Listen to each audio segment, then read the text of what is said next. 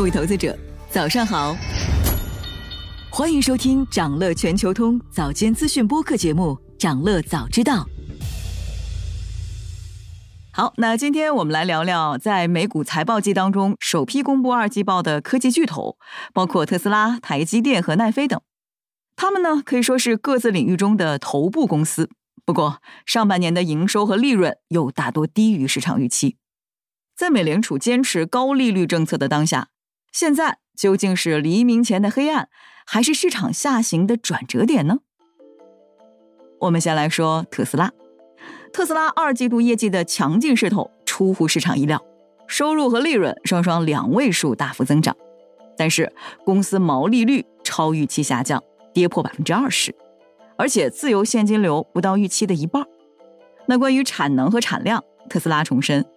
上海工厂已经连续几个月在接近满负荷的生产，计划今年初步开始生产 Cybertruck，年内产量目标一百八十万辆。事实上，从去年年底开始，特斯拉已经在美国、中国和其他主要市场多次降价。那这个以价换量的策略确实奏效，公司二季度收入和利润都超过预期，二季度的交付量也创出了历史新高。分析也认为。多轮大幅降价，使特斯拉在电动汽车领域处于优势地位。之后呢，特斯拉将进一步实现这个优势的变现。但是在至关重要的中国市场，特斯拉因为缺乏新车型上市，与本土车企的竞争变得更加激烈。那从股价看，特斯拉从年初以来已经上涨了接近三倍，市场预期的高产能、高利润已经基本兑现。那这三倍涨的也有道理，但也透支了部分预期。之后，特斯拉股价和市值想进一步上涨，可能需要新的预期刺激。马斯克曾经预言，到二零三零年，特斯拉每年产量将达到两千万辆。那随着体量的增大，利润率可能就没有现在这么高了。特斯拉最终将向传统大厂看齐。另外呢，特斯拉必须提高车型的更新频率，才能在扩展新客户的同时留住老客户。截至目前，Model Y 已经推出了三年，Model 三六年。而传统汽车厂商保持销量的经验法则是每隔两到四年更新一次车型，每隔四到七年彻底重新设计一次。最后，在自动驾驶方面，特斯拉需要收集到更多驾驶场景和数据，才能继续提高 AI 自动驾驶的能力和安全性，使得 FSD 成为盈利的增长引擎。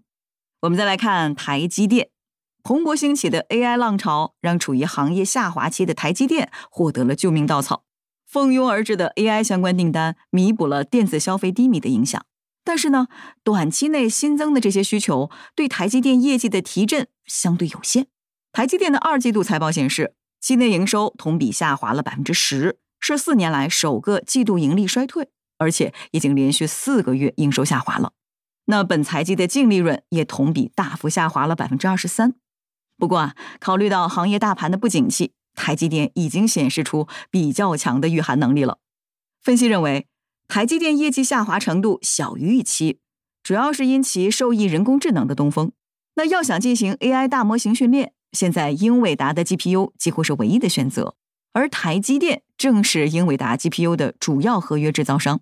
所以，高盛等华尔街大行早在六月初就已经陆续上调了台积电的目标价。他们认为，AI 芯片的庞大需求将成为台积电未来三到五年的关键增长驱动力。不过呢，从消费电子市场的角度来看，这个领域正在面临触底行情。今年二季度，全球智能手机的出货量暴跌百分之十一，连续第六个季度下降。智能手机供应商正在努力削减旧机型的库存，为新机型的发布腾出空间。那在财报电话会上，台积电的 CEO 魏哲嘉也表示。公司未来的业绩表现仍然主要取决于宏观经济前景。最后，我们来看奈飞公司今年二季度营收同比增长百分之二点七，低于分析师的预期。公司预计三季度营收将同比大幅增长百分之七点五。那关于全年的经营利润率，奈飞预计在百分之十八到百分之二十。此外，公司把对今年全年的自由现金流的预期从之前的至少三十五亿美元上调到了五十亿美元。原因呢是好莱坞的编剧和演员罢工，导致制作停止，减少了支出。尽管财务数据不佳，奈飞的用户数却在大幅增加。截至二季度末，奈飞的全球流媒体付费用户数同比增长百分之八，增速显著高于之前几个季度，甚至还创下了疫情以来最快的第二季度用户增速。市场认为，二季度奈飞的用户大幅增加，意味着他们打击共享账户和推出新的广告支持订阅服务的两个策略正在取得成效。那这也是奈飞在二零二二年业绩低迷之后加速增长计划的关键部分。这一计划最初引起了广泛的争议。华尔街的分析师不确定它将如何影响公司的盈利。不过呢，就在近期，奈飞进一步优化和细化了订阅服务，比如提供每月六点九九美元的广告支持订阅计划、十五点四九美元的无广告订阅计划和十九点九九美元的高级无广告订阅计划。而在影视制作方面，部分投资者认为，因为奈飞的国际影响力，它比其他的娱乐公司更能免受罢工的影响。通过特斯拉、台积电和奈飞的二季报可以看出啊，整体上科技巨头在二季度的营收和利润是低于市场预期的。那这也导致了科技股成为近期拖累美股大盘的罪魁祸首。看空美股的市场参与者相信，一场全面崩盘的完美风暴正在酝酿之中。令人担忧的不仅仅是市场的繁荣，借贷成本上升有可能导致经济放缓，扼杀企业信贷，使公司和家庭更难获得贷款。而不同观点认为呢，当前的美国股市会持续反弹。比如有人说，跟互联网泡沫时期不同，科技公司中大部分盈利前景都很强劲，未来几周的财报会起到决定性的作用。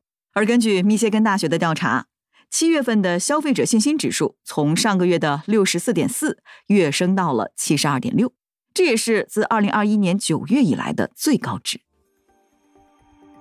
想了解更多新鲜资讯，与牛人探讨投资干货，现在就点击节目 show notes 中的链接，进入掌乐全球通 app。